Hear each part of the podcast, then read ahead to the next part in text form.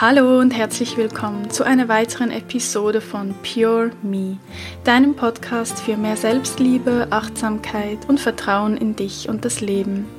Mein Name ist Carol Volkert, ich bin Psychologin und Coach für EFT Klopfakupressur und in der heutigen Folge spreche ich zum allerersten Mal öffentlich ausführlich über meine Essstörungsvergangenheit und nehme dich mit auf eine gedankliche Reise durch meine Essstörungszeiten und natürlich auch aus der Essstörung heraus. Ich möchte mit dieser Folge einfach allen Betroffenen einerseits zeigen, dass ihr nicht alleine seid, aber auch Mut machen, dass es jeder Mensch aus einer Essstörung rausschaffen kann. Denn ich selbst bin ja das beste Beispiel dafür. Und ja, ich sage immer, wenn ich es geschafft habe, dann schaffst es auch du. Ja, passend zu diesem Thema und aus aktuellem Anlass möchte ich dich einfach zuerst noch updaten in Bezug auf mein absolutes Herzensprojekt Hard Over Binge. Das ist ja mein acht Wochen Online-Selbsthilfeprogramm, was ich ziemlich genau vor einem Jahr ins Leben gerufen habe. Denn wie du weißt, bin ich inzwischen ja absolut begeisterte Anwenderin der EFT, Klopfakupressur und begleite ja auch in Coachings ähm, Menschen mit der EFT-Klopftechnik.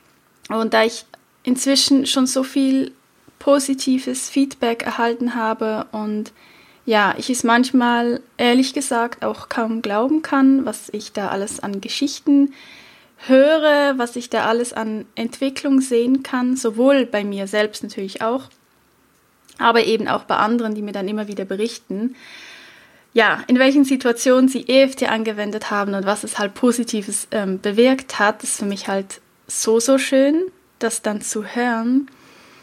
Und ja, aufgrund dessen war es für mich natürlich in den letzten Wochen einfach glasklar, dass ich Hard Over Binge ausbauen möchte und mit zusätzlichen EFT-Sessions ergänzen möchte. Und so war ich jetzt eben in den vergangenen zwei Wochen war ich mit der Konzepterstellung und letzte Woche dann mit dem Abdrehen der ganzen EFT-Sessions, der ganzen Videos beschäftigt. Und die sind jetzt alle im Kasten. Das heißt, es gibt dann sehr, sehr bald in jedem Modul von Hard Over Binge, es sind ja acht Module, gibt es dann eine explizite EFT-Session dazu, die eben zusätzlich unterstützen soll in Bezug auf dieses Thema und dich eben stärken soll, dir Vertrauen schenken soll, dir den Stress auf das ganze Thema, Essstörung, Essattacken, emotionales Essen oder auch Selbsthass, ja, was da ja alles so dazugehört meistens. Und ja, ja, wie gesagt, noch viel, viel mehr. Kann jetzt nicht alles ausführen, aber ich werde dann auch noch ähm, schriftlich ganz viele Möglichkeiten ähm, für dich aufschreiben und Tipps mit dir teilen und Sätze, wie du eben innerhalb von jedem Modul ähm, das EFT über die ganzen EFT-Sessions hinaus für dich anwenden kannst. Natürlich auch über das Thema hinaus, also ist ja klar.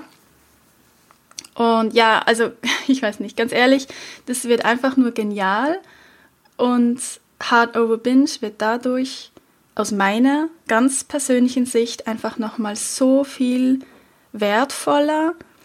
Natürlich, immer vorausgesetzt, man setzt sich als Teilnehmer wirklich auch hin und setzt die Dinge um, macht bei den EFT-Sessions mit und arbeitet natürlich an sich selbst und nimmt sich da Zeit. Aber ich denke, das versteht sich ähm, ja hoffentlich von selbst. Ich kann dir nur das Werkzeug mitgeben und euch dazu motivieren, in die Veränderung zu gehen. Aber das Umsetzen an sich kann einfach niemand für dich übernehmen. Das hat auch für mich damals niemand übernommen. Und erst als mir das klar wurde, ja, da war das wohl auch das Beste, was mir passieren konnte. Ich werde dazu am Freitag, 28. Februar abends in meiner Facebook-Community, die Hard Over Binge Community, ähm, ich verlinke die Gruppe nochmals unten in den Show Notes, ich werde da einen Livestream dazu geben, wo ich das ganze Programm nochmal vorstelle, für alle, die dies einfach wirklich noch überhaupt nicht kennen. und gerne wissen möchten, was ist es genau, was ist überhaupt alles drin und werde da auch eure Fragen beantworten können und es wird natürlich auch etwas zum Mitmachen geben und ja, natürlich ist mit hundertprozentiger Sicherheit eine EFT-Session mit dabei, vielleicht eine kurze Meditation oder eine Aufgabe, um wirklich gleich in die Umsetzung zu kommen. Ähm, das Programm für den Livestream steht noch nicht ganz. Äh, wenn du dabei sein möchtest, äh, ist ja alles kostenlos und noch nicht in dieser Gruppe ähm, bist, dann komm doch gerne rein in die Gruppe, trete bei und sei dabei beim Livestream. Denn ab dem 1. März, voraussichtlich, sofern technisch alles klappt, wird es dann Hard Over Binge wieder geben und dann eben neu ausgestattet mit den EFT-Videos. Und es wird nicht per se einen Gruppenkurs geben, aber ich habe mir überlegt, wenn es jetzt ja einige gibt, die sich für den Kurs interessieren, dann tut euch doch auch in der Gruppe zusammen und startet am besten alle gleichzeitig am 1. März.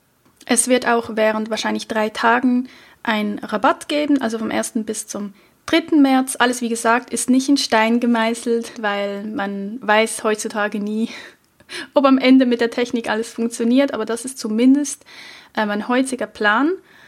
Und wenn ihr dann alle miteinander quasi startet, dann ist es ja eigentlich auch fast wie ein Gruppenkurs, weil es geht ja darum, dass ihr euch gegenseitig auch unterstützen könnt und ihr genau wisst, ich bin jetzt gerade nicht alleine, die jetzt gerade mit diesem Modul beschäftigt ist und jetzt sich gerade mit diesem Thema, mit diesen Aufgaben beschäftigt.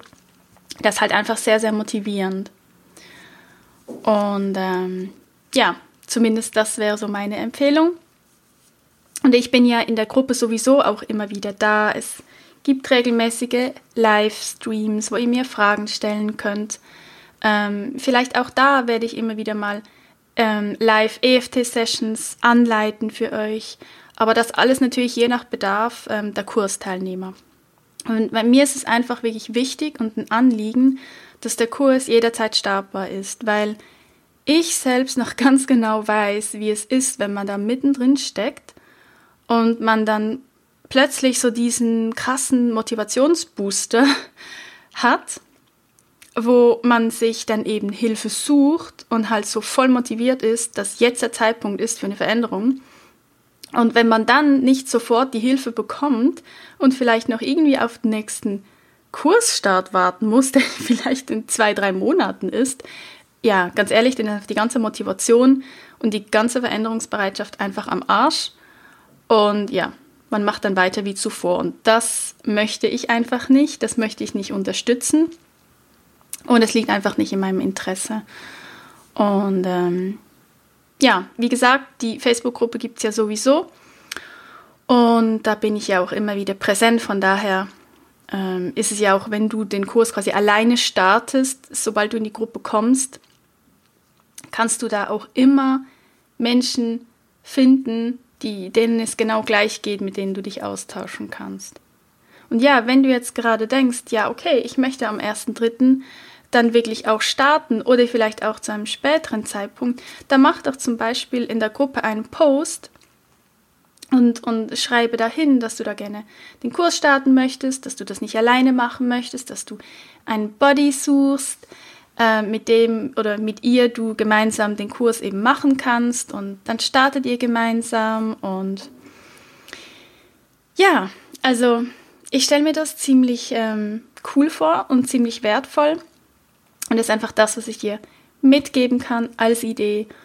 Und ähm, ja, wenn du jetzt natürlich später in diese Podcast-Folge reinhörst und der 28. Februar längst vergangen ist, ähm, dann wirst du spätestens Daumen drücken, dass ich es bis dann hinbekomme, spätestens Ende März ähm, auf meiner Webseite www.garolvolker.com einen Link zu meinem neuen kostenlosen Webinar finden wo du dann ähnlich wie in diesem Livestream, den ich jetzt Ende Februar machen werde, auch da alles zu Hard Over Binge mit dir teilen werde, du da alles erfahren wirst und aber eben auch unabhängig davon schon wertvolle Tipps und Werkzeuge mit auf den Weg bekommen wirst, womit du auch ohne den Kurskauf schon damit arbeiten kannst und äh, ja, für dich schon mal ein bisschen lo loslegen kannst und dich auf deinen Genesungsweg machen kannst.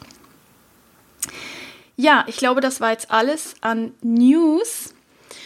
Dann, oh mein Gott, dann werde ich jetzt mal loslegen. Ähm, ich habe mir natürlich ein paar Stichpunkte aufgeschrieben, weil ansonsten ja, würde die Folge wahrscheinlich im totalen Chaos enden, weil es ist gar nicht so einfach, eine so komplexe ähm, ja, ich nenne es jetzt mal Krankheitsgeschichte, irgendwie geordnet zu erzählen. Wie gesagt, ich habe das so auch noch gar nie gemacht und bin jetzt selbst gespannt, wie das rauskommt. Und ich bin mir jetzt schon sicher, wenn ich damit fertig bin, da werden mir danach wahrscheinlich wieder, keine Ahnung, 100 Dinge einfallen, die ich jetzt nicht erwähnt habe, die wahrscheinlich auch noch wichtig gewesen wären. Aber jo, dann ist es so. Ich versuche jetzt einfach mal mein Bestes. Also, hm, wie meistens, muss aber nicht immer sein, hat das bei mir ganz sicherlich schon in der Kindheit begonnen. Also ich war, also zumindest kann ich mich nicht mehr daran erinnern, dass ich als Kind eine intuitive Esserin war oder so. Also vielleicht als ich noch ganz, ganz klein war, aber da kann ich mich nicht erinnern. Soweit ich mich erinnern kann, war ich schon immer eine emotionale Esserin, schon als Kind. Und hatte nicht wirklich ein normales Essverhalten. Also ich hatte keine normale Beziehung zum Essen. Ich hatte mich schon da immer wieder überessen und wollte immer gleich viel haben wie die anderen. Also ich hatte richtig, richtigen Futterneid. Und das hat mich als Kind aber nie wirklich gestresst. Also ich war einfach immer nur darauf aus, dass ich gleich viel bekomme wie die anderen. Also ich muss dazu sagen, es war halt meistens so, ich wollte gleich viel haben wie mein Bruder. Ich möchte allgemein meine Familie dann nicht groß mit einbeziehen, weil ich nicht der Meinung bin, dass ich quasi, ähm, also ich bin nicht der Einstellung, dass man innerhalb der Familie die Fehler suchen geht und dann alle beschuldigt, so weil ihr das und das gemacht habt oder weil meine Eltern das und das gemacht haben ähm, habe ich jetzt eine Essstörung? Also am Ende ist man auch immer selbst verantwortlich. Und vor allen Dingen jetzt, wo wir ja erwachsen sind, können wir ja eigenständige Entscheidungen treffen und müssen uns bestimmt nicht mehr ja, von, von, von diesen alten Erfahrungen da irgendwie leiten lassen. Deshalb bin ich da, ja, versuche ich das auch irgendwie relativ außen vor zu lassen, ähm, weil ich das einfach nicht möchte da irgendwie zu viel äh, preiszugeben. Aber natürlich hat vieles seinen Ursprung auch in der Familie. Und das bedeutet, wie gesagt, nicht, dass die, dass die Eltern schuld sind, sondern, ich meine, Eltern wollen ja immer das Beste für ihr Kind. Also auch wenn ich jetzt Kinder hätte, ich würde einfach denken, ich mache das Beste für das Kind. Und da überlegt man vielleicht auch nicht mit jedem Satz, den man da irgendwie vielleicht ausspricht, ähm, was das beim Kind irgendwie alles bewirken kann. Also ja, das nur, Klammer zu, irgendwie so ein bisschen am Rande. Es war bei mir wirklich, soweit ich mich erinnern kann, ich wollte immer gleich viel essen wie mein Bruder und mein Bruder, der konnte, der konnte richtig viel essen. Aber ich glaube, der musste auch ganz viel essen. Also ich, bei ihm hat es irgendwie auch Platz gehabt. Aber mir eigentlich nicht. Also ich war halt immer so krass vollgestopft, sodass ich halt echt fast nicht mehr essen konnte. Aber das hat mir einfach mein, mein, wie sagt man, es ging mir ums Prinzip. Es ging mir echt um das Prinzip, ich wollte einfach gleich viel haben. Und da kann ich mich sehr, sehr gut daran erinnern und hätte auch die totale Krise bekommen, wenn ich nicht gleich viel gehabt hätte. Da wurde ich so richtig aggressiv. Und genau, also Nichtsdestotrotz, es war als Kind für mich halt nie wirklich ein Problem, außer dass ich halt eben immer damit beschäftigt war, habe ich gleich viel wie die anderen und weniger geht gar nicht. Aber das hat sich halt nicht auf meinen Körper ausgewirkt, weil ich war halt einfach sehr schlank, ich war dünn als Kind. Ähm, das heißt, dieses ganze Essen hat sich einfach überhaupt nicht auf meine Figur ausgewirkt und das war natürlich total cool, sozusagen. Ähm, also außer als Baby und Kleinkind, da war ich dann, ja, da war ich eher speckig unterwegs. Aber danach halt, ja, war ich halt sehr schlank. egal, was ich gegessen hatte.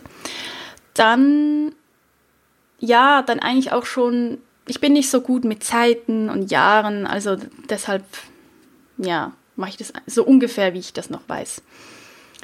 Vielleicht zur Anfangspubertät ähm, und auch darüber hinaus. Ich war halt ganz lange immer das Mädchen oder auch die Frau mit dem flachen Bauch. Also klingt jetzt komisch, aber ich wurde dafür auch von anderen Freundinnen immer wieder beneidet, dass ich einen so flachen Bauch habe. Ähm, weil andere halt eben vielleicht schon die ersten Kurven bekamen oder ein bisschen Bauchspeck und das hatte ich halt einfach nie, ja. Das war bei mir einfach nicht vorhanden. Also war ich halt so in diesem System für mich, ich kann so viel essen, wie ich möchte, ich kann mich auch ständig überessen, ja, bei mir bleibt halt alles einfach cool und flach und wunderbar. Ja, nur ist es dann nicht so geblieben. Ähm, wie gesagt, dann vielleicht so, ich wie gesagt, ich weiß das Alter nicht mehr, aber irgendwann hat das dann auch bei mir angefangen, dass ich eben vor allen Dingen an den Oberschenkeln so meine Rundungen bekommen habe. Der Bauch war aber nach wie vor nicht wirklich das Problem. Aber es war mir schon immer sehr, sehr wichtig, dass der Bauch flach bleibt. Es war immer ein Riesenthema bei mir. Und ich hatte schon, ich vermute so mit 14 Jahren oder so, also ich war ja auch immer, ich habe auch immer viel Sport gemacht und hatte auch immer den Bezug zu Sport und Übungen und wie man Muskeln aufbaut und so. Ähm, ich hatte da schon über eine sehr lange Zeit jeden Morgen früh, direkt nachdem ich aufgestanden bin, habe ich mich neben das Bett gelegt und habe so 100 Sit-ups gemacht, damit ich eben meine Bauchmuskeln habe. Natürlich nicht der Gesundheit wegen, weil das irgendwie gut ist, einen stabilen Rumpf zu haben. Dann hätte ich ja auch Rückenübungen gemacht. Nee, es war mir einfach nur wichtig, dass ich einen flachen Bauch und Bauchmuskeln habe, die man sehen konnte. Und ja, die konnte man auch sehen. Also es war mir unfassbar wichtig. Ähm, bald kam dann auch so die erste Zellulite und Dehnungsstreifen, also ja, ziemlich krass. Und dann war ich einfach wirklich sehr, sehr unglücklich, ebenso mit meinen Beinen, mit meinen Oberschenkeln und mit meinen Hintern. Das war für mich einfach wirklich alles zu viel. Das war zu groß, das war zu dick, das war zu fett. Ich mochte mich einfach überhaupt nicht mehr. Und wo ich mich auch sehr, sehr gut daran erinnern kann, es war so der Punkt, wo ich habe halt früher, ähm, bevor das war, habe ich mit meiner Mutter immer Kleider tauschen können. Sprich, ich habe auch ihre Jeans anziehen können und sie meine, weil wir einfach dieselbe Figur hatten und dieselbe Größe. Und dann war das plötzlich nicht mehr so und ich kam nicht mehr in ihre Hosen rein, weil die einfach irgendwie zwei Größen kleiner war waren wie meine. Und das hat mich richtig, richtig, ähm, ja, es hat mich einfach so wütend gemacht und enttäuscht und ich, ich konnte es einfach nicht akzeptieren, dass das jetzt so ist. Ich war mit meinem Körper einfach wirklich überhaupt nicht mehr zufrieden. Wirklich einfach gar nicht. Also, oh, ja, wenn ich mich daran erinnere. Ähm, und ich muss ganz ehrlich sagen, dass ich denke, dass ich mein also mein, dass ich das für mich perfekte Schönheitsideal habe ich hauptsächlich schon aus Mädchenzeitschriften gehabt. Also ziemlich klar. Ähm, ich bewunderte eindeutig diese super dünnen Mädchen mit so Wangenknochen und so eingefallen. Ja, ich weiß gar nicht, wie man dem sagt. Also wirklich schlimm eigentlich, wenn ich mir heute solche Bilder, Bilder angucke, dann denke ich mir, oh mein Gott, die Arme und sieht so krank aus. Und damals habe ich es echt bewundert und ich wollte unbedingt auch so sein, weil ich dachte, dass man dann einfach geliebt wird und vor allen Dingen, dass auch, dass die Jungs einen dann toll finden. Ich war so davon überzeugt, das ist so krass. Und ich bewunderte auch alle Mädchen, ähm, denen zum Beispiel, es ist so komisch, über diese Dinge zu sprechen, ich bewunderte alle Mädchen, denen quasi die, die Hosen oder die Jeans halt fast runterfielen und sie sie immer so hochziehen mussten, weil die ihnen zu groß waren. Also, ich fand auch die Mädchen toll, die irgendwie halt keinen Arsch in der Hose hatten. die einfach wirklich ultra dünn waren. Das hat mich so. Ich, ich wollte einfach wirklich um jeden Preis unbedingt so sein. War es aber nicht. Und das war schwer zu ertragen für mich. Es war richtig schwer zu ertragen. Ja, und dann habe ich eben angefangen, Diäten zu machen, weil ich dachte, dass, ja, ich, ich, muss, ich muss einfach so, ich will so dünn werden. Also es geht ja nur mit Diäten, dachte ich mir zumindest. Und ähm, ja, so ging das eigentlich dann jahrelang. Mit dem Gewicht dann auf und ab und auf und ab. Weil natürlich kann man mit Diäten abnehmen oder mit Hungern. Aber ich habe es halt auch nie richtig geschafft, in Anführungs- und Schlusszeichen, ähm, so abzunehmen oder langfristig abzunehmen, dass es für mich dann halt gestimmt hätte. Weil dann natürlich auch noch vermehrt diese Essattacken kamen wie gesagt, also ich habe vorher einfach schon immer mich überessen, aber dann war es halt wirklich so, dass ich dann zeitweise einfach wie so die Schnauze voll hatte von dem ganzen Diätwahnsinn, dass ich dann halt auf einen Schlag ganz, ganz viel gegessen habe, weil ich mir irgendwie damit irgendwie auch wieder was Gutes tun wollte. Wieso? Jetzt hast du so lange Diät gemacht, jetzt kannst du ja auch mal wieder ganz viel essen. Du hast es jetzt echt verdient. Danach war das dann aber alles natürlich nicht mehr so. Dann habe ich mich natürlich dafür gehasst, weil ja, ja, das ist echt ein Ding. Ähm, dann, was bei mir halt eben auch noch dazu kam und einen großen, großen Einfluss auf meine Essstörung hatte, das war mein Reizdarm. Und da habe ich ja lange Zeit gar nicht gerne darüber gesprochen, beziehungsweise in meinem Umfeld haben sie eigentlich alle gewusst, aber wenn ich Menschen nicht kannte, habe ich diesbezüglich unfassbar viel gelogen, ähm, weil mir das einfach unangenehm war.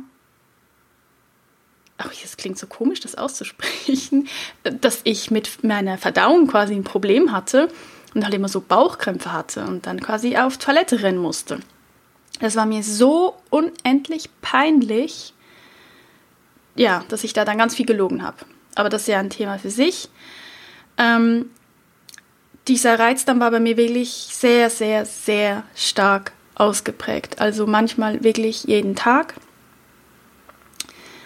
Und das hat natürlich für mich bedeutet, neben meinem Diätwunsch, neben meinen Diätgedanken, ähm, dass ich immer wieder noch mehr Essensentzug hatte, weil ich ja häufig nicht essen konnte, aus der Angst heraus, dass ich das Essen nicht vertrage und dann so ultra krasse Bauchschmerzen bekomme. Und halt da, wo ich bin, wo ich war, egal ob das jetzt Uni war oder Urlaub oder eine Zugreise oder whatever, spielt überhaupt keine Rolle, ähm, habe ich ganz oft dann eben nicht gegessen. Ich habe manchmal ganze Tage fast nicht gegessen. Das Einzige, was ich gegessen habe, war häufig Brot. Äh, echt schlimm. Ich hatte immer so eine Tüte dabei mit Brot. Das war immer so meine Rettung und Bananen. Brot und Bananen. Also ich, ich habe mich lange Zeit, ja, mehr oder weniger immer wieder einfach nur von Brot und Bananen ernährt, weil das war so das, was, was ich am ehesten vertragen habe, wo ich am ehesten wusste, dann bekomme ich eben keine Bauchschmerzen. Und wie gesagt, bedeutete, ich hatte sehr viel mit Hunger zu kämpfen weil ich mich einfach nie traute, richtig viel zu essen. Also muss ich das so vorstellen, also auch wenn ich jetzt ein ganzes Brötchen zum Beispiel dabei hatte, dann hatte ich mich nicht einfach getraut, das ganze Brötchen zu essen. Ich habe dann nur so mal so ein Stückchen, dann, wenn der Hunger halt wirklich ganz groß war, nochmal ein Stückchen, aber immer mit der Angst, oh mein Gott, wenn ich jetzt Bauchschmerzen bekomme. Und das hatte eigentlich im Grunde gar keinen direkten Zusammenhang zu meiner Essstörung, wurde aber natürlich alles miteinander, gegeneinander komplett getriggert. Ja, bedeutet, ich hatte dann natürlich auch körperlich bedingte Essanfälle. Plus aber auch emotional getriggerte, weil da waren so viele Situationen, wo ich selbst nicht gegessen habe, wie gesagt, aus dieser Angst heraus, musste dann immer andere Menschen beobachten, wie die essen und wie sie alles essen können. Und ich musste zuschauen und hatte richtigen Hunger im Magen. Und ja, das war. Puh. Und ich musste zuschauen und hungern. Ich hatte richtigen Hunger im Magen. Das war für mich so schlimm. Ähm, und merke gerade, dass das heute mich gerade noch emotional trifft, weil ich mich gerade so da reinversetze. Das war für mich wirklich, ich kann es kaum beschreiben, aber es war für mich wirklich eine ganz, ganz schlimme Situation und die war so häufig vorhanden. Und ich habe aber auch immer so getan, ich glaube, es war auch einfach wichtig und wahrscheinlich überlebenswichtig, dass das für mich absolut easy ist. Also ich weiß auch, wenn mich dann Leute gefragt haben, ja, willst du denn nichts essen? Hast du denn keinen Hunger? Da habe ich so häufig gesagt, nee, ich habe keinen Hunger. Oder keine Ahnung, es ist absolut kein Problem. Ich esse dann später zu Hause und habe mir das immer so schön geredet, ähm, weil es mir tatsächlich häufig einfach wichtiger war, irgendein Ereignis zu genießen. Und das bedeutete für mich genießen, dass ich eben da bleiben konnte.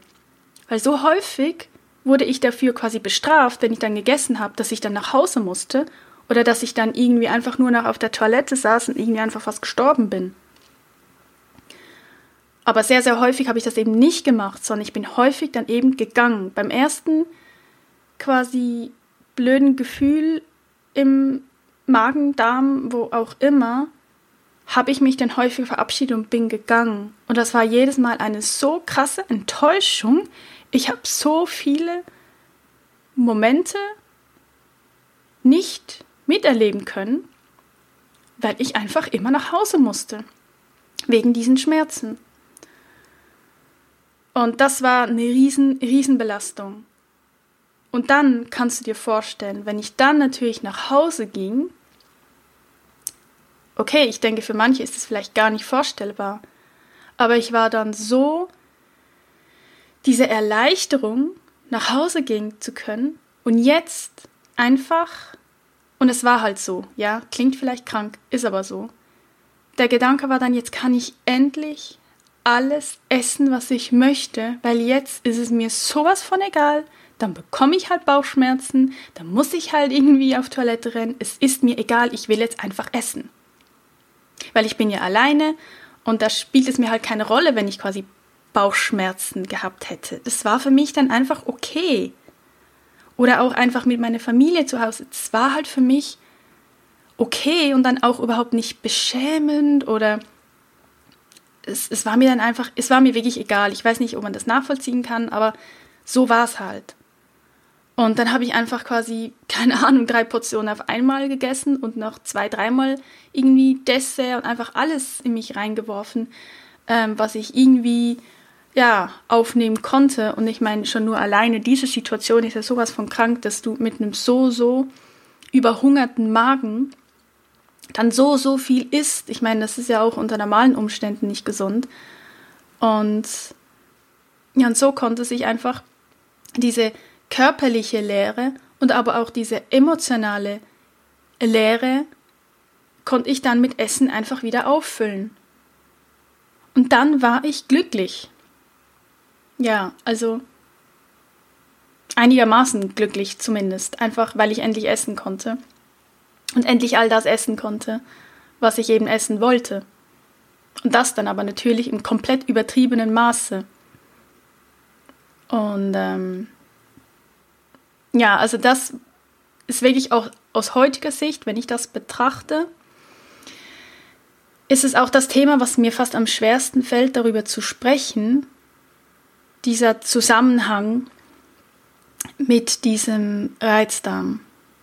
Aber ich glaube, ich komme später nochmal darauf zurück. Ja, stimmt, hier unten. Ja, also das ging dann so jahrelang, eigentlich mehr oder weniger so weiter, immer wieder mit Diäten und Essanfällen und ja, mochte meinen Körper nie so wirklich, außer ich hatte es kurzzeit, kurzzeitig wirklich mal geschafft abzunehmen und mein meinem absoluten Wunschtraumgewicht nachzukommen. Ähm, ja, dieses Gewicht liegt natürlich ja deutlich unter meinem Idealgewicht, was sich mein Körper für mich wahrscheinlich ausgedacht hat, wie ich das heute weiß. Aber ja, und wenn ich dann mal schlank war, dann hatte ich Angst, dass ich das wieder verlieren könnte und dachte gleichzeitig aber auch, ja, jetzt ist es quasi perfekt. Jetzt kannst du ja auch wieder ein bisschen essen. Ja, ich, es ist alles so unlogisch.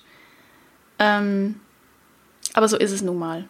Ich erzähle es jetzt einfach so, wie es war. Ich glaube, Menschen, die betroffen sind, können mir wahrscheinlich sehr gut folgen. Ja, also, ähm, und zu diesem Moment dachte ich eigentlich noch gar nicht wirklich, dass das ein essgestörtes Verhalten ist, was ich da so habe. Ich dachte einfach nur, ich sei jemand, der abnehmen wollte, was ja irgendwie in der Gesellschaft eh normal ist. Also viele um mich herum sprachen auch immer wieder von Diät und Abnehmen und dünn sein, schlank sein. Ähm, und ich war halt einfach die, die es nicht schaffte und dafür halt einfach zu schwach war. Also das war so mein Verständnis von der ganzen Situation. Aber trotzdem war halt eine riesengroße Scham schon da, dass ich dann jeweils eben so viel Essen in mich reinstopfte. Also das war schon so. Das fand ich schon nicht äh, irgendwie normal. Aber ich dachte halt, ja, ich fühlte mich damit schon sehr alleine. Und ich hatte damals ja bestimmt halt auch von Bulimie gehört und dachte mir auch einige Male, dass es doch eigentlich eine gute Idee wäre, gute Idee in Anführungs- und Schlusszeichen, ja, um das ganze Essen einfach wieder loszuwerden. Aber da ich schon immer so eine ultra krasse, starke Abneigung gegen Erbrechen hatte, das habe ich heute noch, ähm, habe ich das auch gar nie hinbekommen. Also ich habe das versucht, ich wollte das unbedingt, aber das hat nicht geklappt. Heute, beziehungsweise schon länger, bin ich mir selbst so unfassbar dankbar dafür, dass ich das nicht tun konnte. Damals habe ich mich schlecht dabei gefühlt, weil ich dachte, du bekommst nicht mal das hin. Also du bekommst es nicht mal hin, so wie die anderen Bulimikerinnen sich zu übergeben. Also wirklich, das ist unfassbar. Und heute bin ich einfach nur dankbar, dass es nicht ging. Ähm, aber eben, genau, um nochmals zum Reizdarm zurückzukommen. Ich hatte ja zum Glück meinen Reizdarm. Sodass ich ja ganz, ganz häufig das ganze Zeug, was ich da alles in mich reinstopfte, oftmals kurze Zeit später ja in Form von Durchfall, natürlich auch den schlimmsten Schmerzen und Bauchkrämpfen und was auch immer, wie, wie man sich das vorstellen kann. Aber ich wurde das ganze Zeug ja wieder los.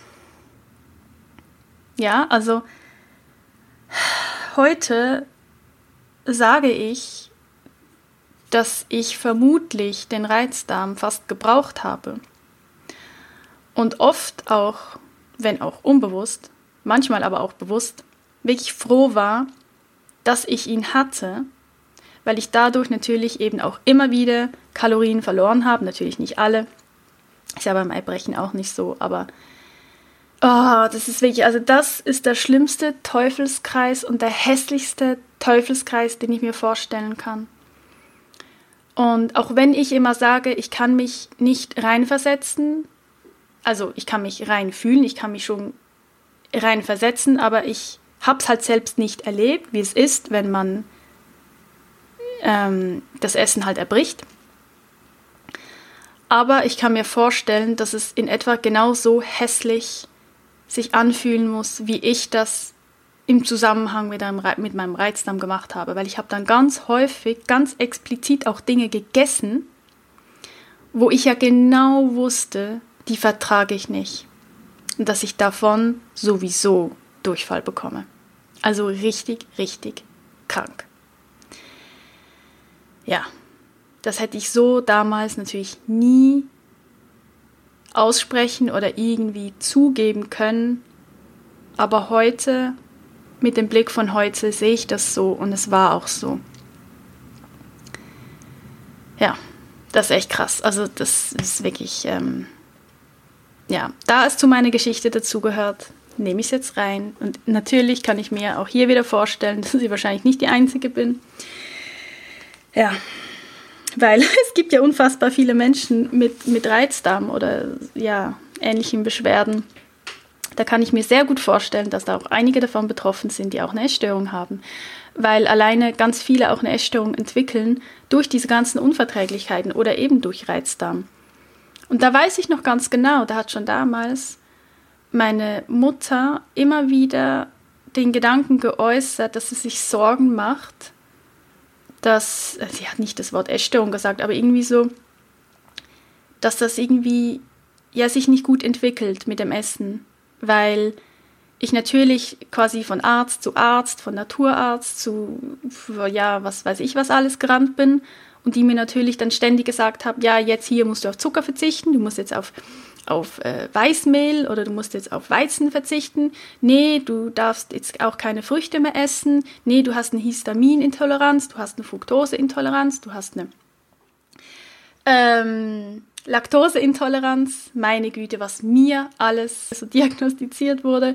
Ich hatte ja gefühlt alles. Es gab Zeiten, da konnte ich kaum noch was essen. Ich hatte so ganze Listen was ich noch essen durfte. Und das, ist, das alleine ist schon irgendwie krank. Und wenn du dann noch eine Essstörung hast, wo du dann bei den Essanfällen sowieso alles isst, was du eigentlich nicht essen darfst, du das dann aber ja deinem, deinem, deinem Arzt oder deinem Naturarzt dann ja gar nicht erzählst. Ja, also das, das war, das, da war vieles mit Lügen bei mir und ähm, ja, es war eigentlich klar, dass es einfach nicht funktionieren konnte. Ich meine, man kann jemand mit einer Essstörung einfach nicht sagen, jetzt verzichte mal einen Monat lang auf Zucker. Und auf, das war, glaube da wirklich Zucker und, und Weizen und eben Milchprodukte und alles. Also das, das, das, das ist ja gar nicht möglich. Aber da ich natürlich nicht darüber gesprochen habe, dass eben ich aber ein Problem habe, ja, das ist, war schwierig. Das war richtig, richtig schwierig.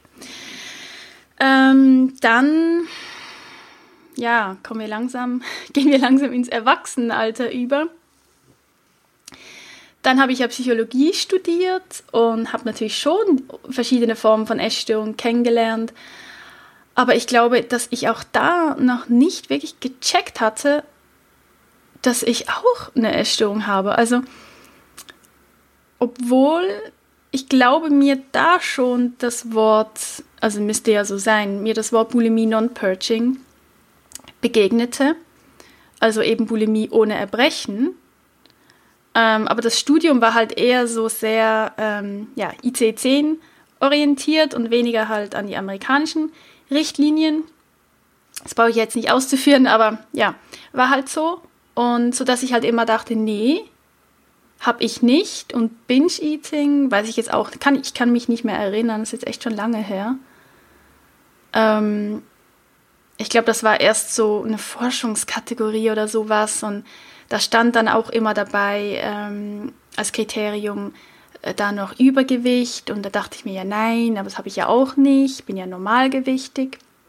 Also für mich war irgendwie wie so, ähm, ich hätte mir da fast, fast gewünscht, dass ich mich da irgendwo einordnen konnte, weil dann hätte ich gewusst, dass ich was habe und, und dass ich irgendwie Hilfe brauche. Da kann ich mich noch erinnern. Aber da war irgendwie wie nix, weil ähm, ich wusste halt, ich habe keine Magersucht, weil ich ja normalgewichtig bin. Ich habe aber auch keine Bulimie, weil ich mich ja nicht übergebe, also habe ich keine Essstörung. Das war so meine Logik.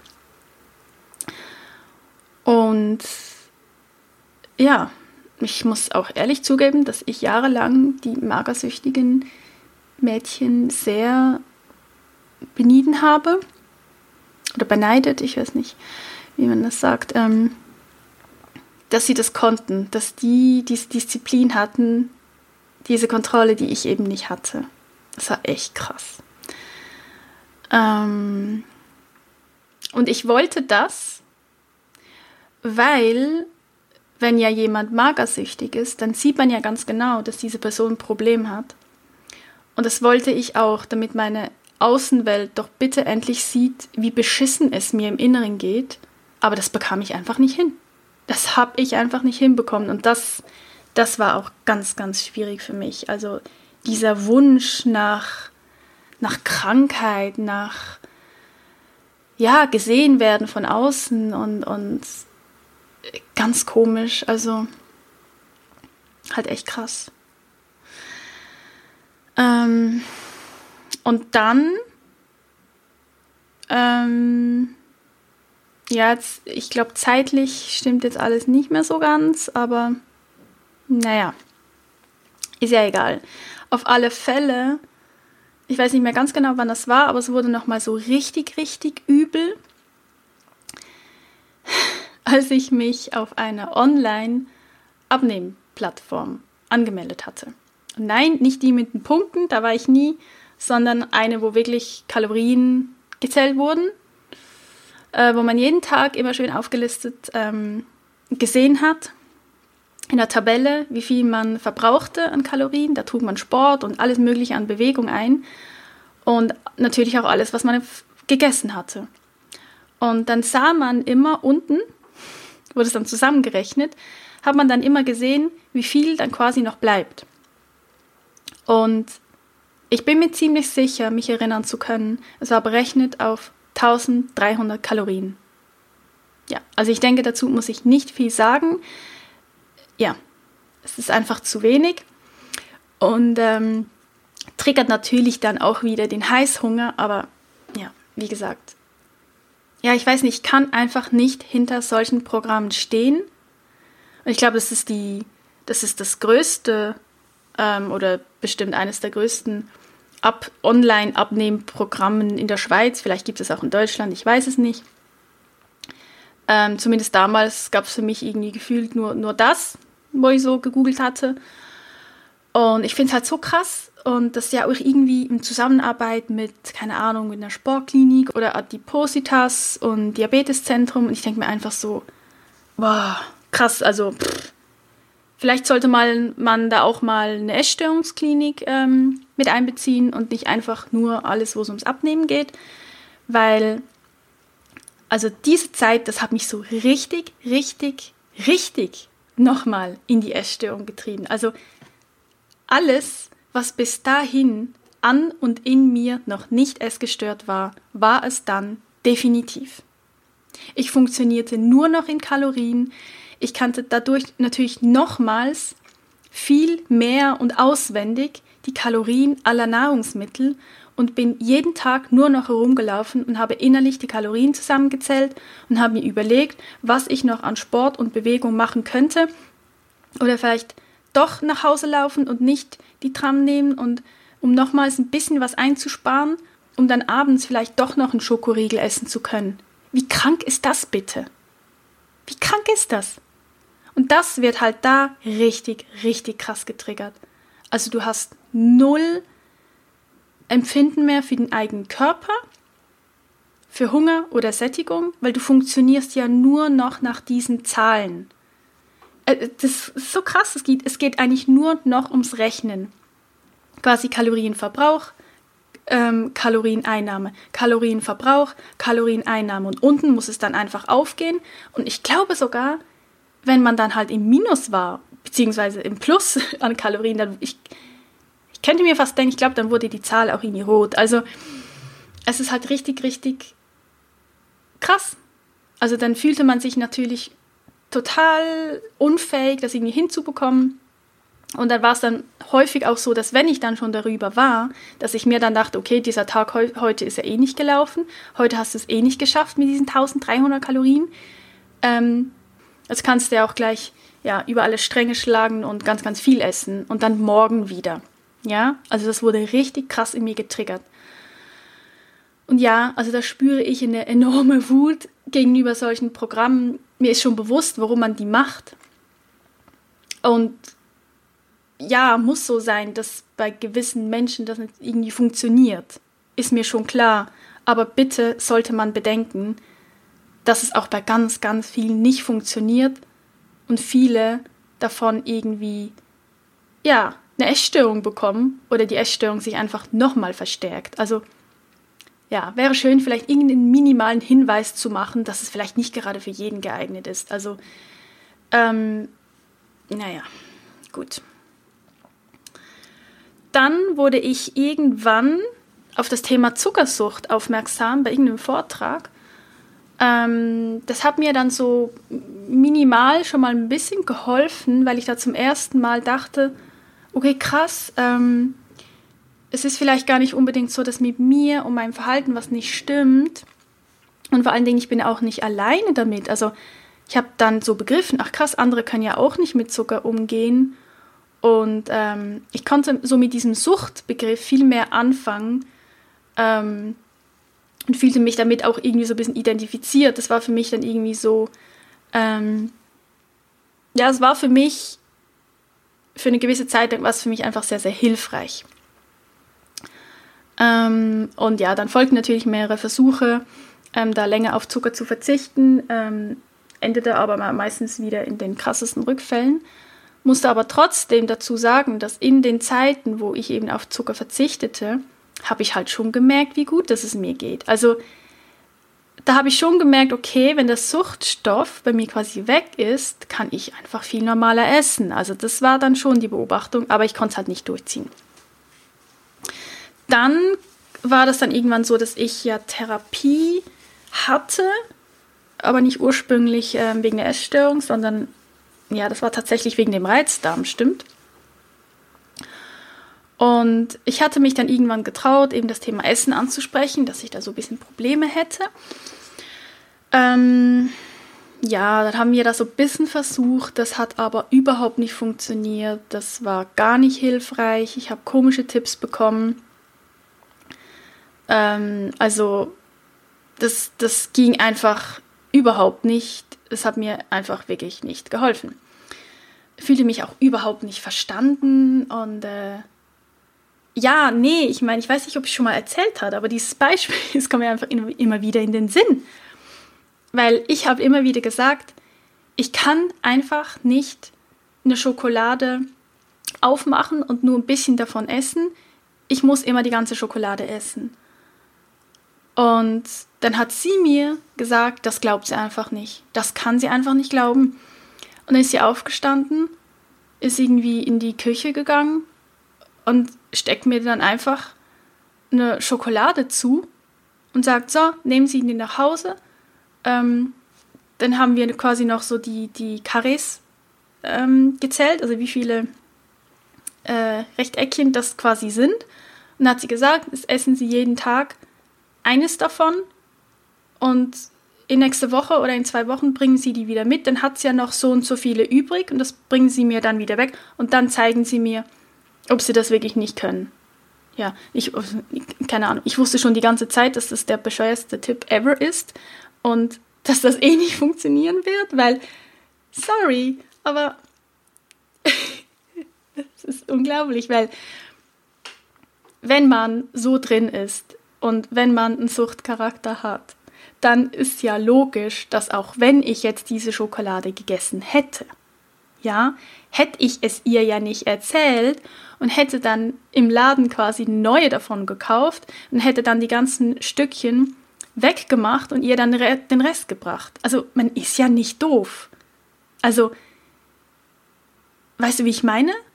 Also das kann jetzt vielleicht auch nur jemand verstehen, der, der, der da irgendwie so betroffen ist, aber und es war absolut nicht meine Lieblingsschokolade. Es war wirklich nicht meine Lieblingsschokolade. Es war so eine richtig, richtig helle Milchschokolade. Ja, damals war ich noch alles Esser.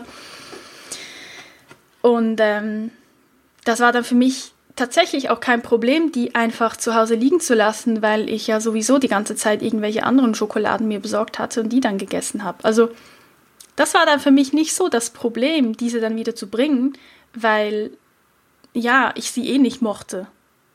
Wäre es jetzt eine von meinen Lieblingsschokoladen gewesen, ähm, denke ich, dass es so gewesen wäre, dass ich sie gegessen hätte, und zwar ganz. Natürlich auf einmal, logisch, weil so war das immer. Ähm, und hätte dann einfach quasi auf dem Weg in die Therapie, hätte ich mir die Schokolade wieder gekauft und hätte dann die restlichen rausgebrochen oder hätte ihr einfach die ganze Schokolade wieder gebracht. So im Sinne von, ja, hier, also, weil, pff, naja, keine Ahnung. Also so lief das so in etwa ab in meiner Therapie in Bezug auf Essstörungen. Also war halt echt nicht hilfreich. Im, im Gegensatz, also ich fühlte mich einfach noch, noch blöder irgendwie, ja. Ähm, genau, dann haben wir das Thema dann irgendwann auch ausgeklammert. Also sie hat einfach gesagt, sie kann mir nicht helfen diesbezüglich, ja. Da kommt man sich natürlich auch nochmal super vor, wenn man denkt, okay, ich bin hoffnungsloser Fall Jetzt kann mir nicht mal die Therapeutin helfen. Das muss ja echt schwierig sein, meine Essstörung. Ja. Ähm, ich denke aber auch, ähm, dass ich meine Essstörung ganz lange Zeit auch behalten wollte, wenn auch unbewusst. Und ich finde, das ist ein wichtiger Punkt, weil ich auch sehr häufig eben höre, dass sehr viel Wut auf die eigene Essstörung besteht. Aber trotzdem fragt man sich nie, ja, könnte ich denn wirklich ohne leben?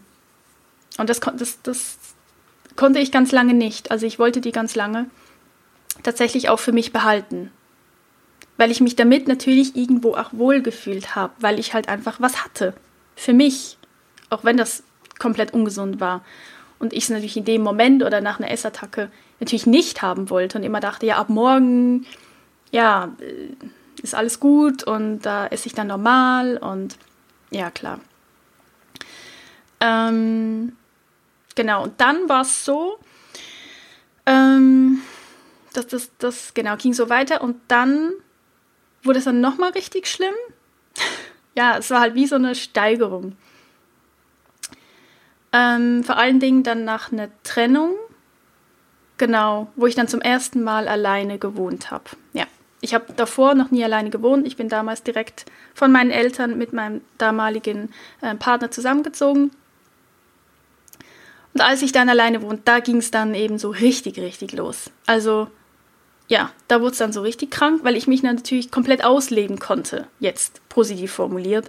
Das war für mich auch irgendwie total toll, weil ich, ja, konnte mich niemand mehr sehen, ich musste auch irgendwie das Essen nicht verstecken. Ja, also man macht ja manchmal echt komische Sachen. Also ich habe häufig auch Verpackungen von Schokoladen und so weiter, habe ich nicht im Müll zu Hause versteckt, sondern habe das dann wieder mitgenommen und irgendwo unterwegs in einen Mistkübel geworfen. Ja, man macht komische Sachen. Aber ja, es soll übrigens auch nicht alles abwertend sein, meine ganzen Äußerungen. Ich glaube, ist ein bisschen Ironie oder Sarkasmus drin. Ähm, ich aus heutiger Sicht verstehe natürlich mein Verhalten. Also nicht, dass es jetzt so wirkt, dass ich denke, ja, man macht eh komische Sachen und man ist halt schon komisch und so. Nee, nee, gehört halt einfach alles dazu äh, gehört zu diesem ganzen Krankheitskonzept auch dazu und es ist okay. Ähm, also ja, ich hoffe, da fühlt sich niemand irgendwie angegriffen. Ich erlaube mir so zu sprechen, weil ich ja selbst betroffen war. Ja, und ich hoffe, dass es okay ist. Ja, also so gesehen war eigentlich, jetzt weiß ich auch wieder mal eine Zahl, das müsste dann 2013, 2014, da war da wirklich die, die schlimmste Zeit. Also schlimmer wurde es dann auch nicht mehr. Ich glaube, schlimmer hätte es auch ja, okay, schlimmer geht's immer, aber für mich persönlich war einfach das Maximum wirklich erreicht, wo ich auch so viel Zeit für meine Essstörung investierte und auch sehr, sehr häufig mich mit Leuten nicht getroffen hatte oder dann irgendwie abgesagt hatte. Auch da noch häufig mit dem Grund, ähm, ich habe Bauchschmerzen, was oftmals gar nicht gestimmt hat, aber ich hatte dann einen Grund und ging dann einkaufen und habe einfach nur gegessen. Ja, also ich glaube, ich habe das auch einfach irgendwie gebraucht, weil ich ansonsten mit diesem Alleine sein irgendwie auch gar nicht klargekommen wäre. Heute so betrachtet. Und im 2014 hat dann aber meine Genesung sozusagen auch schon angefangen. Also so 14, 15, das war so sage ich mal, das ist ja nicht zeitlich abgegrenzt, ja. Rückfälle sind danach natürlich gekommen, aber so 14, 15, das war so meine Genesungszeit, sage ich. Ähm, das war eine sehr, sehr, sehr intensive Zeit. Ich habe mich da sehr intensiv mit mir und meiner Essstörung auseinandergesetzt. Ich habe mir ganz viel Hilfe ge geholt, dann eben online mit Googlen, Bücher lesen, ähm, habe alles Mögliche ausprobiert, aber wirklich richtig intensiv. Also ich habe mich auch bewusst stark zurückgezogen von der Außenwelt, weil ich einfach wusste, ich brauche nun richtig Zeit, um mich damit auseinanderzusetzen, sonst habe ich diese Scheiße einfach für ewig und für mein ganzes Leben und das wollte ich einfach nicht. Also mein Leidensdruck, der war endlich so groß, der war endlich genug groß und für mich nicht mehr länger aushaltbar, so dass ich mich dann eben auf den Weg machte. Ich habe oftmals, fast jeden Abend, nach der Arbeit zu Hause mich hingesetzt, habe stundenweise, stundenlang geschrieben. Ich habe so unendlich viel geschrieben und habe dabei ganz viel über mich und auch diesen Essdruck erfahren, diesen emotionalen Hunger. Es war richtig, richtig krass. Und eines der Bücher, was mir auf eine gewisse Art und Weise die Augen geöffnet hat, war das Buch Brain Over Binge. Und ja, es ist nicht überraschend, dass mein Online-Programm Heart Over Binge heißt. Bedeutet aber wiederum auch, dass das Buch alleine mich nicht aus der Essstörung brachte und es mir eben dann doch um viel mehr ging, als nur ähm, das alles auf der Gehirnebene zu verstehen. Aber es hat mir eine Welt geöffnet, die mir bis dato unbekannt war, relativ unbekannt, zumindest in Bezug auf die Essstörung. Weil zu verstehen, dass das ja alles programmierte Muster sind, dass mein Essverhalten programmiert ist in meinem Gehirn, dass das ein Automatismus ist, dass das dicke, fette Trampelpfade sind und mir natürlich das Gehirn immer wieder als Automatismus immer wieder dasselbe vorschlägt. Ja, und ich vor dem Essdruck an sich, also vor diesem Vorschlag von meinem Gehirn, was ja dann der Essdruck ist, dass ich von von, von diesem Gefühl an sich ja gar nicht wirklich Angst haben muss, weil es ja nur ein Vorschlag ist. Und in diesem Moment habe ich angefangen, für mich den Essdruck in einem anderen Licht zu sehen. Ich habe zum Beispiel auch Zeichnungen davon gemacht, von so richtigen Monstern und Dämonen. Oder ich habe mir auch vorgestellt, dass wenn der Essdruck kommt, dass das dann quasi so ein Monster ist ähm, das mich so richtig übermannt und ich mich sowieso nicht wehren kann und ich jetzt einfach essen muss. Ja, weil so fühlt sich das ja an. Man hat also das Gefühl, man muss und man kann sich nicht wehren, als würde einfach kein Weg daran vorbeiführen. Ja. Und ja, dann habe ich zum Beispiel versucht, mit dem Monster zu sprechen und habe es gefragt, was ich genau möchte und so. Ähm, und da war, ich war so ein Erlebnis, war auf dem Nachhauseweg, ich hatte schon Essen eingekauft, ich weiß noch ganz genau, wo das war. Ähm, und dann wurde dieses Monster plötzlich ganz, ganz klein und hat sich dann plötzlich nur so auf meine, auf meine Schulter gesetzt und wurde so mega anhänglich. Und ich habe dann auch nicht gegessen. Das war richtig, richtig krass. Das war einfach nur, ja, dieser Teil in mir oder dieser Vorschlag, ähm, der sich da aufdrängte, der das eigentlich nur gut gemeint hat, dass ich doch, wenn ich mich schlecht fühle, esse, weil ich das ja jahrelang so gemacht habe. Also machen wir ihr einfach doch diesen Vorschlag. Und ähm, ja, das geht, für mich ging das dann auch schon so ein bisschen in die Arbeit mit dem inneren Kind. Ähm, da habe ich auch äh, für mich einiges noch gemacht. Also, aber wie gesagt, das kann man ja sehen, wie man möchte. Es gibt auch einfach unterschiedliche Anteile. Es gibt ja auch nicht einfach nur das innere Kind. Ähm, es gibt ja auch unterschiedliche innere Kinder und das sind ja alles unsere Anteile. Und ich habe wirklich einfach, ich habe unfassbar viel ausprobiert. Also ich habe, ich war wirklich sehr kreativ, muss man sagen. Ähm, ich habe zum Beispiel nach den schlimmsten Essanfällen habe ich aufgeschrieben, wie ich mich fühle mit allen Symptomen, körperlich, emotional, ähm, wie es mir geht. Äh, ja, wie, muss ich jetzt nicht ausführen, wie es einem da geht. Also von körperlichen Schmerzen bis über Selbstabwertung, Selbsthass ist einfach furchtbar. Ähm, ich habe zwei bis dreimal habe ich sogar ein Selfie mit dem Handy von mir gemacht. War, ich war komplett verheult und verzweifelt das habe ich gemacht, weil ich Angst hatte, dass ich das alles am nächsten Tag einfach schon wieder vergessen hatte. Ich hatte auch Videos aufgenommen nach Essanfällen, wo ich reingesprochen habe, quasi an mich, dass ich doch bitte mit der ganzen Scheiße aufhören soll, weil ich so krass darunter leide. Ähm, diese Dinge habe ich alle gemacht, weil ich es mir einfach damit eintrichtern wollte, wie beschissen ich mich danach fühle und das hat mir wirklich geholfen. Also das hat mir wirklich geholfen, dass sich das ja, dann auch in mein Gehirn und in meine Erinnerung eingebrennt hat, wie schlecht es mir geht nach einem Essanfall. Und natürlich war das dann nicht einfach irgendwie weg und ich hatte vom einen Tag auf den anderen nie mehr einen Essanfall. Nein, natürlich nicht. Aber es ist nach und nach vorgekommen, dass ich manchmal schon halt im Einkaufsladen stand und mich dann daran erinnerte, wie ich mich ja dann danach fühlen werde. Und ich mir dann einfach dachte, ey, nee, heute, also heute nicht. Gerne ein anderes Mal, aber heute, ah, ich mag nicht. Ich will mich nicht so fühlen, weil ich mich einfach so intensiv damit auseinandergesetzt habe, wie ich mich danach fühle. Davor habe ich das einfach immer komplett verdrängt. Oder ich bin dann häufig meistens gleich schlafen gegangen, um das quasi alles einfach wieder zu vergessen. Das war gestern und morgen ist ja sowieso ein neuer Tag, morgen wird eh alles gut. Redet man sich dann ja immer so schön ein. Ähm, aber das hat mir wirklich sehr, sehr geholfen und ist auch das, was ich immer wieder empfehle. Da wirklich, wirklich ganz klar reinzuspüren, wie fühle ich mich vor einem Essanfall, wie fühle ich mich während und wie fühle ich mich danach. Weil du hast nie danach das, was du dir vorher dachtest. Nie. Das ist eine komplette Verarsche.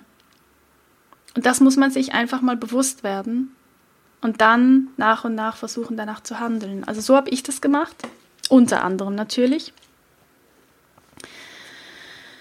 Ähm, ich glaube, was aber da auch wichtig war, im Vorfeld, bevor ich das alles begonnen hatte, war für mich der Zeitpunkt, wo ich die Entscheidung getroffen habe, entweder will ich abnehmen und schlank sein oder ich will diese beschissenen Essattacken und dieses ständige Essen und Denken ans Essen, Kalorien zählen, loswerden. Also entweder oder. Ich wusste, beides zusammen geht einfach nicht. Also das war mir dann wirklich klar. Und ähm, ja, ab diesem Zeitpunkt war für mich glasklar, dass es mir wichtiger ist, ein befreites und natürliches Essverhalten zu haben, als schlank zu sein. Und dann hat es irgendwie wie Klick gemacht. Ich hatte das dann endlich verstanden, was ich so oft halt auch gelesen hatte und von anderen gehört habe oder in Büchern gelesen habe. Das, ja, ich habe es vorher halt einfach nicht gekonnt. Aber es ist schon wirklich so wichtig, diese Diätgedanken loszulassen, wenn man gesund werden möchte. Also, ja. Zumindest bei mir war es einfach so und es ist das, was ich bei sehr, sehr, sehr vielen beobachte. Und immer wenn die Diätgedanken irgendwie wieder kamen, machte ich mir einfach bewusst, was mein Ziel ist. Dass ich zuerst frei von Essattacken werden möchte, beziehungsweise nicht nur zuerst, sondern dass mir das viel, viel wichtiger ist, mich dann so zu fühlen, also dass ich mich dann leicht fühlen kann und stolz, weil ich einfach ganz normal mit dem Essen umgehen kann. Es war mir viel, viel wichtiger, dass ich normal essen kann.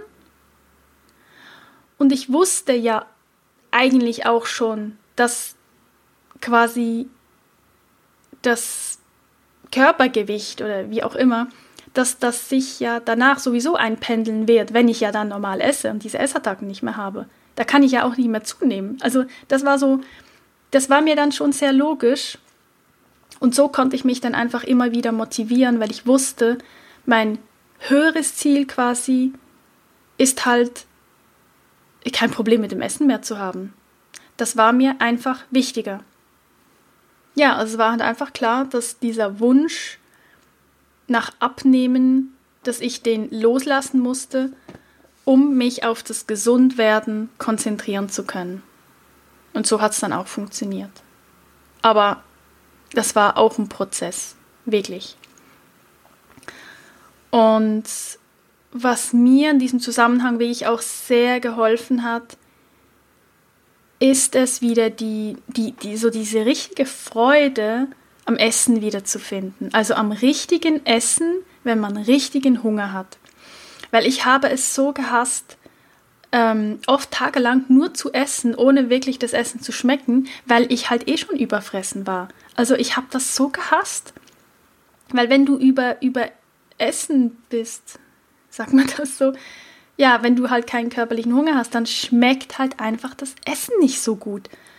Und mich hat das dann immer so getriggert, dass ich dachte, ja, da muss ich noch mehr essen oder noch die krasseren Sachen essen. Also ich meine dann wirklich auch so richtig ungesunde Sachen, wo dann noch Geschmacksverstärker und keine Ahnung, was alles drin war, weil dann hat mir auch nur noch das geschmeckt.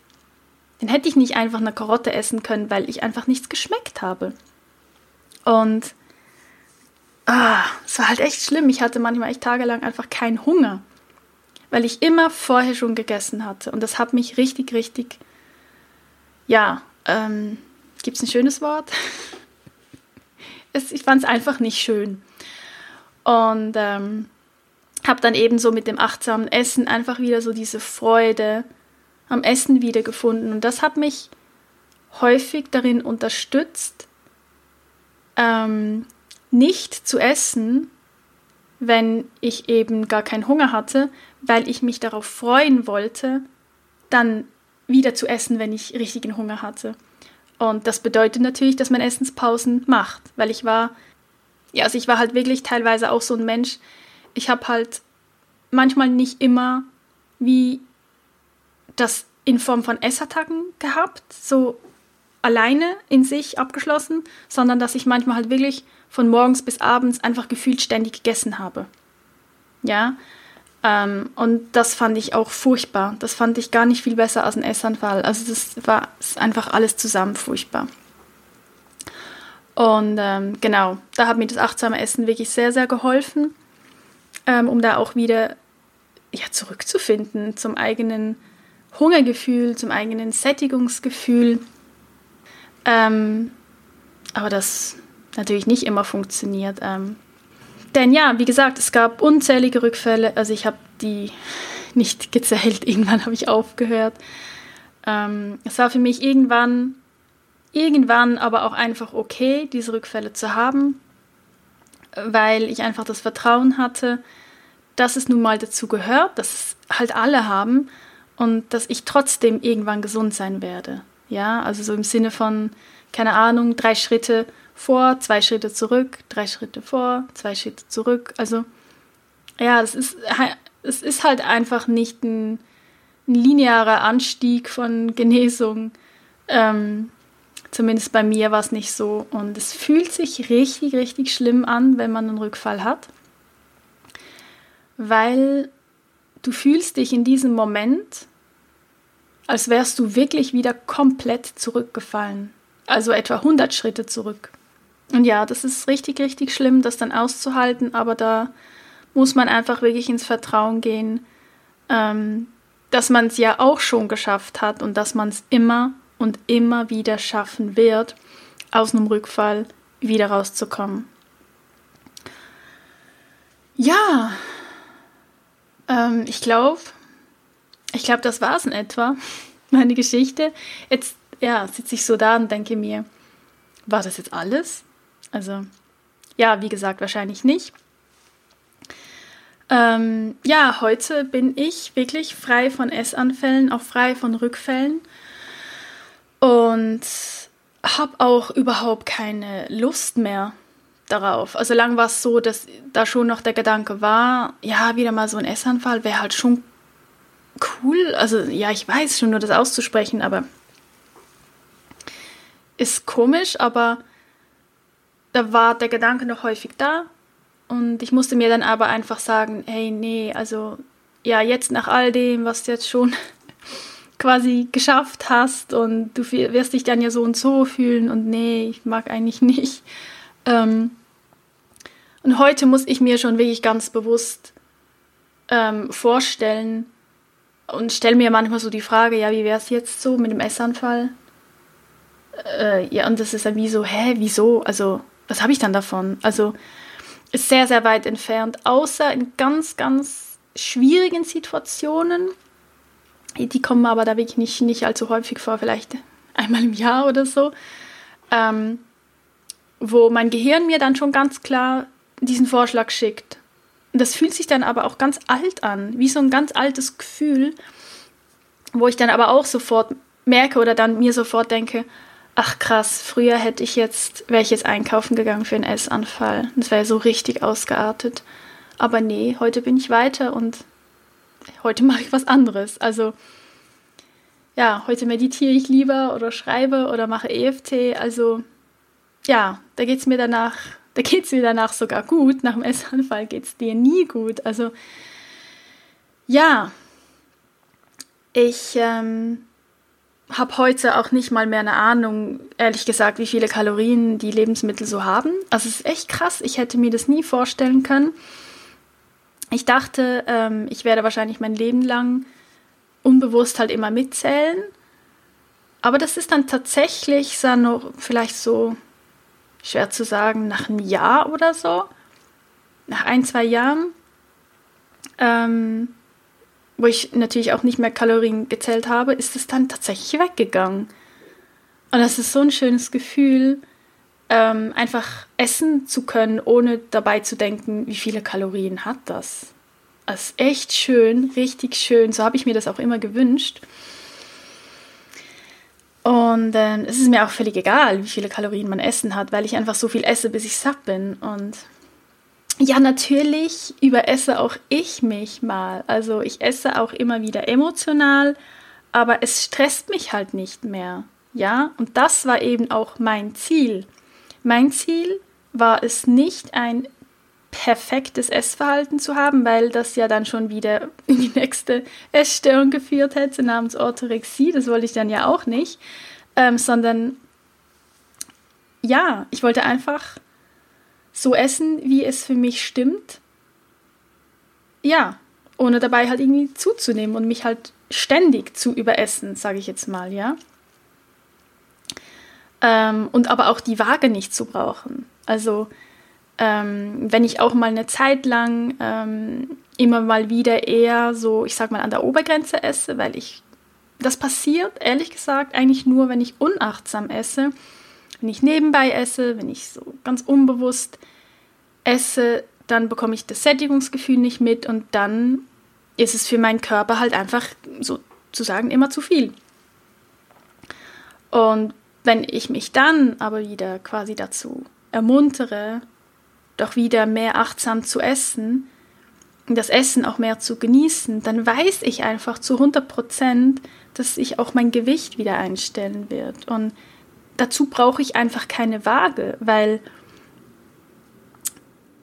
ja, also merke ich auch so, wie gesagt, dass sich da vielleicht was verändert. Oder ich weiß auch so, wenn ich häufig nicht achtsam gegessen habe, oder angenommen, meine Hosen werden enger oder so, brauche ich ja nicht auf die Waage zu stehen.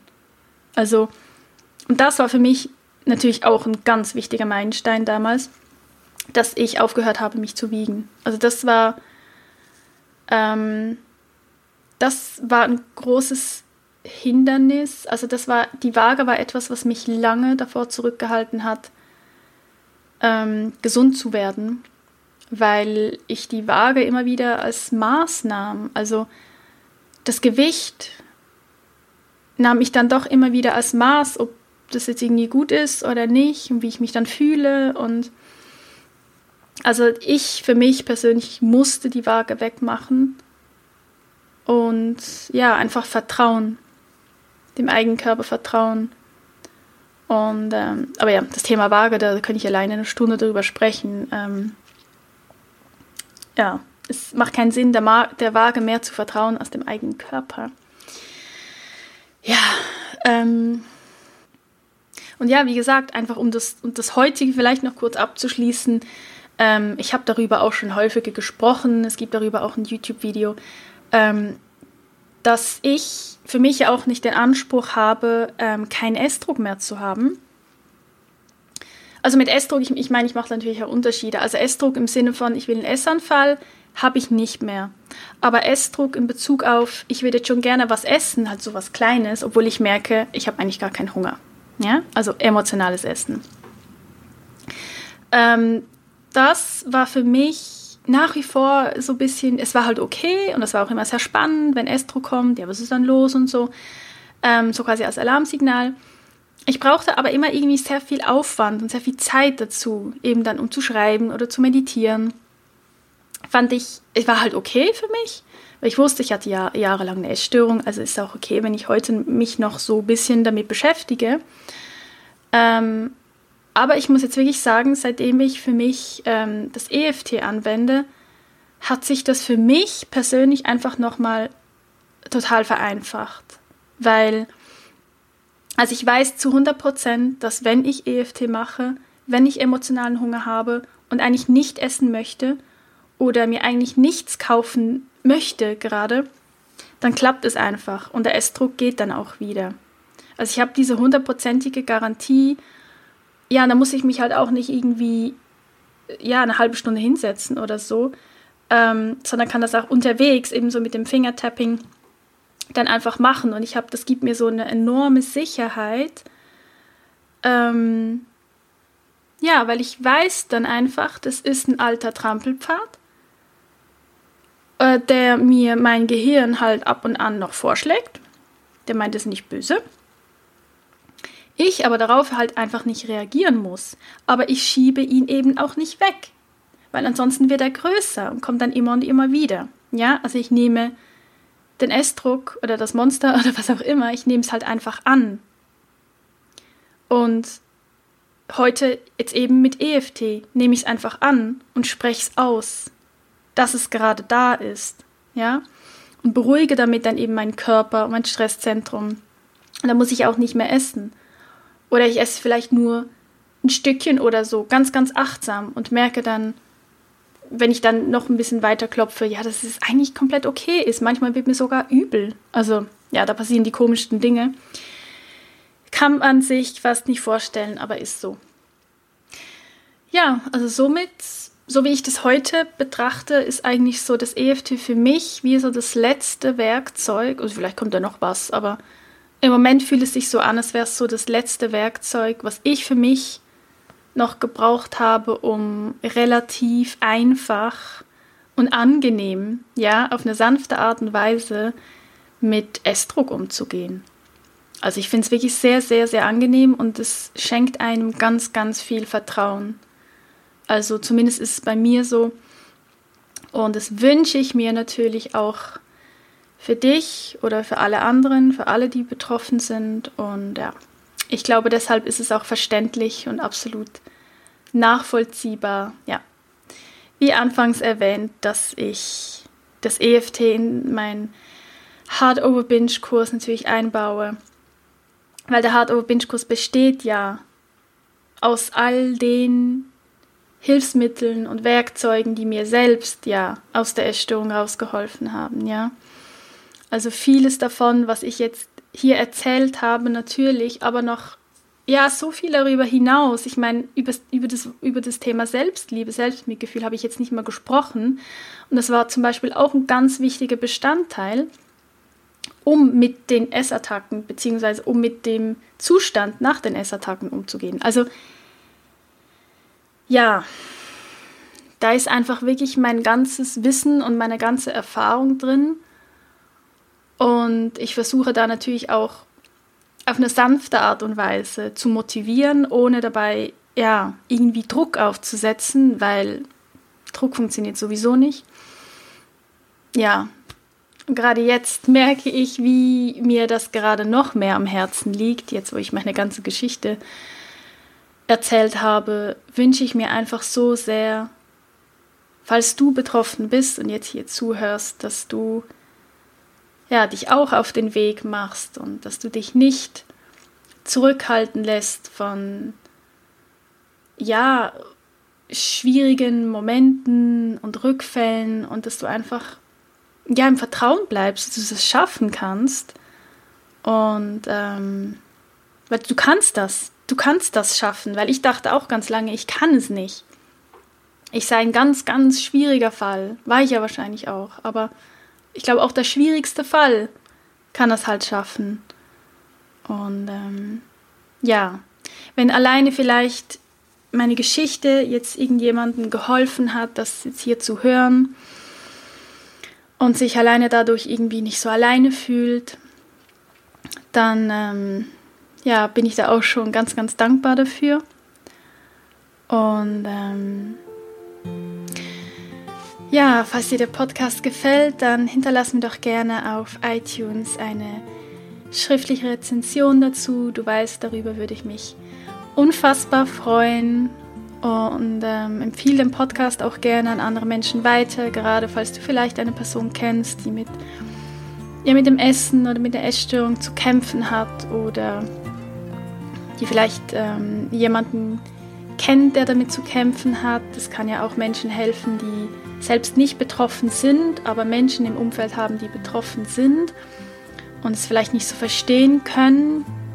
Ähm, kann es vielleicht auch helfen. Also ja, und wie immer werde ich auf Instagram einen Post dazu verfassen. Da kannst du auch gerne deine Gedanken, deine Meinung darunter schreiben. Vielleicht hast du auch eine Essstörung hinter dir. Dann ja, wäre es doch auch ganz schön, da ein paar motivierende Worte darunter zu schreiben. Für alle die, die dir vielleicht mitlesen und noch auf dem Weg sind oder sich noch nicht mal auf den Weg gemacht haben. Ja, das wäre schön, wenn wir da ein bisschen Motivation für andere dalassen würden. Und ja, ich glaube, das wäre es für heute. Und ich wünsche dir eine wundervolle Woche. Und wir hören uns dann nächste Woche wieder. Alles Gute, alles Liebe, deine Gaul.